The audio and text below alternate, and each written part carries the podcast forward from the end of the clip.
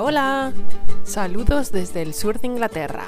Yo soy Marta Rivero, creadora del blog LHOP. Bienvenidos a mi podcast Español con LHOP.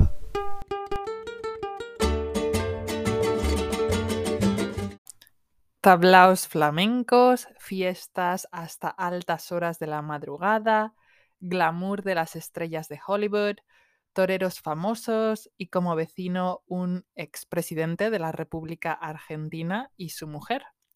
Suena como un cóctel con el que es imposible aburrirse. Este era el ambiente en el que vivía la actriz norteamericana Ava Gardner en España, mientras la mayoría de los españoles vivían plena dictadura franquista. Pero algunas celebridades disfrutaban de una libertad y un estilo de vida muy diferente en la década de los 50 y 60. En el podcast de hoy te hablaré de los años que pasó Ava Gardner en España y más específicamente en Madrid. No es la única estrella de Hollywood que decidió cambiar temporalmente su residencia por la península ibérica. Y seguramente no solo por buscar un lugar soleado, sino también por otras razones de las que te hablaré en este episodio. Recuerda que con los episodios de Español con el EHOP puedes aprender aspectos de la lengua y cultura española, curiosidades y mucho más mientras entrenas la comprensión auditiva. Está pensado para oyentes con un nivel intermedio o avanzado, pero te recuerdo que puedes acceder a las transcripciones. Para saber más, consulta las notas del episodio en Spotify, donde te explico cómo conseguir la transcripción y la suscripción a mi newsletter.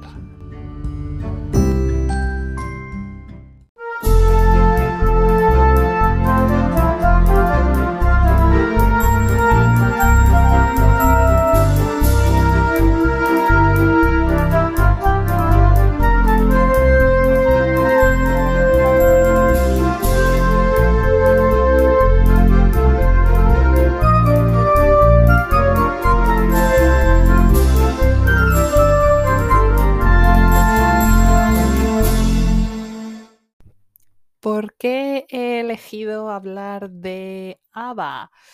Pues porque su etapa en Madrid coincide con un periodo que contrasta mucho con la forma en que vivía la mayoría de la población y una especie de dolce vita que vivían unos pocos en Madrid. Pero también porque me parece que es un personaje muy interesante y en los últimos años algunos libros, películas y series han contado la historia de Ava en Madrid. No sé si eres de los que les gusta el cine clásico. Si es así, probablemente has visto alguna de las películas que catapultaron al éxito a esta actriz norteamericana. Catapultar al éxito significa impulsar, lanzar a lo más alto, a la cima. Y es que Ava fue protagonista de pelis como Mogambo o La Condesa Descalza. Bueno, esos son los títulos en español. Otro día quizás podemos dedicar el episodio a traducciones de títulos de películas, que da mucho de qué hablar. Ava encarnaba o representaba el mito cinematográfico de Femme Fatal, fuera y dentro de la pantalla. Su vida frecuentemente ha sido asociada con excesos de alcohol, fiesta. Era enérgica y vitalista, y quienes la conocieron destacan su fuerza y su magnetismo.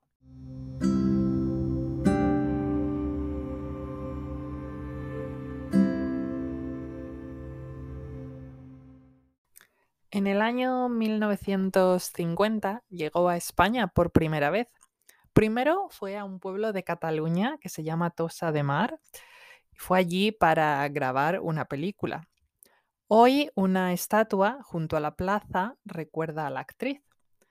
Pero en aquel momento imagino que debió de ser todo un shock para los habitantes del pueblo tener una estrella de cine entre sus calles. Hay que tener en cuenta que en aquella época España era un país bastante aislado del exterior y con muy poca presencia internacional. algo muy diferente de las costas españolas hoy en día, donde a veces es difícil encontrar sitio para poner tu toalla en la playa. Para los golosos, las personas a las que les gustan los dulces y pasteles, si visitáis hoy este pueblo costero catalán, podéis pedir unos dulces típicos que se llaman besos de haba en las pastelerías locales.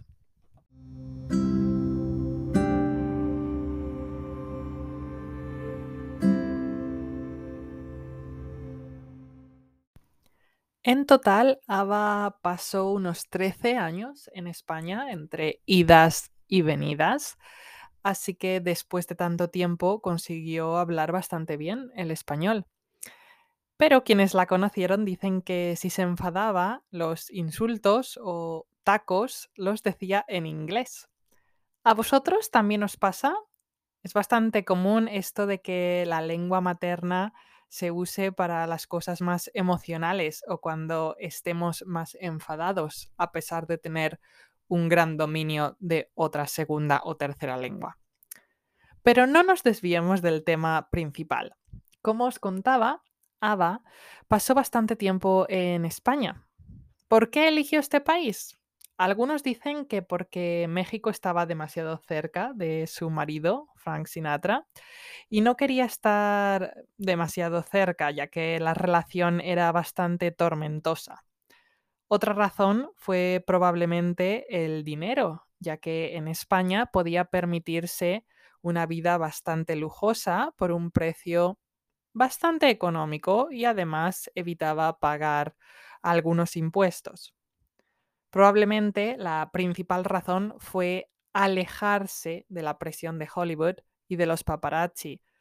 En España encontró un lugar donde la prensa la dejaba tranquila y en paz y donde podía disfrutar de la vida como quería. Viajó con frecuencia a Mallorca y a Sevilla, donde, por cierto, se alojaba en el Hotel Alfonso XIII, pero la ciudad que marcó su tiempo en España fue sin duda Madrid. Cuando llegó a Madrid, ocupó la suite presidencial en el Hotel Hilton de la Castellana. Y dicen que a primera hora de la mañana, cuando las fiestas habían terminado, algunos admiradores se acercaban a ver si veían a la diva del cine junto al ascensor del hotel. Después se mudó temporalmente a un chalet en la zona residencial de la Moraleja, pero sin duda la parte más llamativa o espectacular de su vida en Madrid son los años que vivió en un dúplex en la calle Doctor Arce de la capital. Existe una serie de ficción que se llama Arde Madrid y que ha sido dirigida por el actor y director Paco León. Lo interesante de esta serie es que habla de la vida de la actriz en la capital española desde el punto de vista del servicio, es decir, desde los ojos de los criados que Ava tenía en su piso de la calle Doctor Arce en el centro de Madrid. Además, en aquel momento los vecinos de arriba eran el matrimonio Perón, Juan Perón había sido presidente en Argentina entre 1946 y 1955 y su mujer Evita era también un icono de la época. En la serie, que está filmada en blanco y negro, podemos ver las fiestas y a otros famosos del momento. Por ejemplo, a Lola Flores, que era cantante, bailadora de flamenco y también actriz, o al torero Dominguín, con quien Ava tuvo un romance. La idea de esta serie surgió después de que la guionista eh, había trabajado en una obra de teatro sobre la misma época histórica. Y en la obra teatral hablaban de la sección femenina. La sección femenina podría definirse como el brazo político femenino del partido de la Falange Española y este organismo se encargaba de controlar la vida de las mujeres durante el franquismo. Tenía una idea de un único modelo de mujer al servicio de la dictadura y unas ideas bastante estrictas sobre cómo debía ser la perfecta esposa y mujer española. En esta ficción televisiva, la sección femenina envía a una mujer que se llama Ana Mari a trabajar a la casa de Ava Gardner como criada para ver y espiar y conocer lo que pasaba en aquella casa y contar todos los excesos a las autoridades franquistas. Lo curioso es que en la realidad hay pocas referencias a, la actriz en la prensa de la época porque Franco y su régimen no aprobaban mucho el estilo de vida de la actriz, por lo que es difícil saber a veces si todos los rumores que circulan sobre sus amoríos y fiestas son o no verdad. A algunas personas cuando visitan una ciudad les gusta hacer un pequeño tour por los lugares que tienen alguna relación con personajes famosos. Si eres una persona que quiere saber los lugares más emblemáticos que formaban parte de la rutina y costumbres madrileñas de Ava, prepara lápiz y papel y toma nota. El primer lugar ya te lo he mencionado y se trata del Hotel Castellana Hilton, hoy llamado el Intercontinental. Aquí se alojó las primeras veces y también la visitó Sinatra y creo que en una ocasión el pintor Salvador Dalí. Otro lugar es el Chicote Cocktail Bar, que aparece mencionado en un relato corto de Ernest Hemingway, quien también visitaba este bar con frecuencia, por cierto. Y lo bueno es que había una puerta secreta para salir del local sin que los fotógrafos o los paparazzi pudieran perseguir a los famosos. Uno de los restaurantes favoritos era Orchards, en el que finalmente le prohibieron la entrada este restaurante cerca de la puerta de Alcalá continúa existiendo hoy en día y sirve comida europea. En el Hotel Ritz también se alojó alguna vez. Hoy el hotel ha sido remodelado y es el Mandarín Oriental. La reforma ha costado unos 100 millones de euros este hotel siempre fue sinónimo de lujo y lo sigue siendo, pero según cuenta la leyenda, tener dinero durante un tiempo no bastaba, puesto que parece que para evitar escándalos, durante unos años había un código interno o una especie de regla no escrita que prohibía a los actores y toreros alojarse allí. Durante años también los hombres no podían entrar sin corbata y hasta 1975 no se admitió a señoras que llevaban pantalones. Continuamos en el centro de Madrid porque en la plaza de Santa Ana iba a menudo al tablao flamenco de Villarrosa y se dice que alguna vez ella misma se ponía a bailar. También el Corral de la Morería, que es uno de los tablaos flamencos más antiguos de Madrid, cuenta con Ava como una de sus más ilustres clientas. Así que puedes pasarte por allí si te gusta esta música. Y si es domingo, puedes ir al rastro, que es un mercadillo por las calles de la Latina. Dicen que a Ava le encantaban las antigüedades y paseaba por allí para comprar objetos variados de vez en cuando.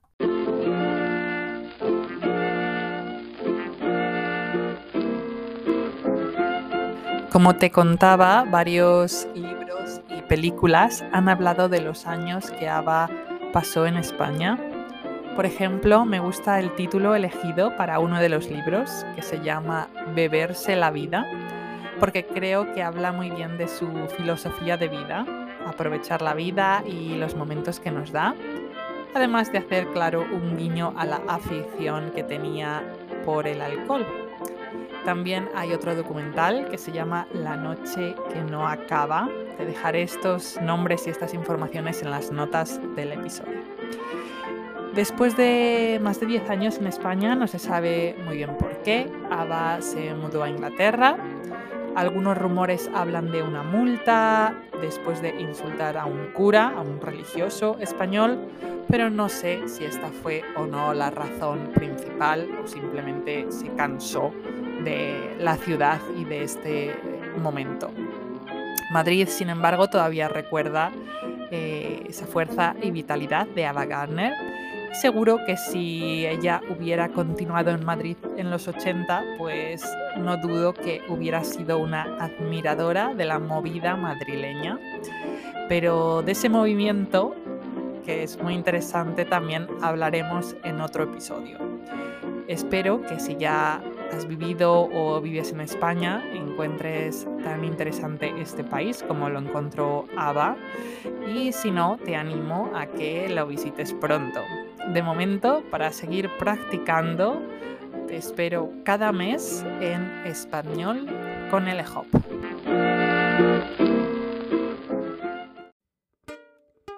Si te ha gustado el episodio de hoy, recuerda que puedes suscribirte para estar siempre al tanto de los nuevos episodios y también si quieres saber más información puedes visitar mi blog lhop.com o la página web para las clases lhopspanishacademy.com. Además puedes seguir los perfiles de LHOP y LHOP Spanish Academy en Instagram y en Facebook y tendrás acceso a un montón de contenido interesante en español.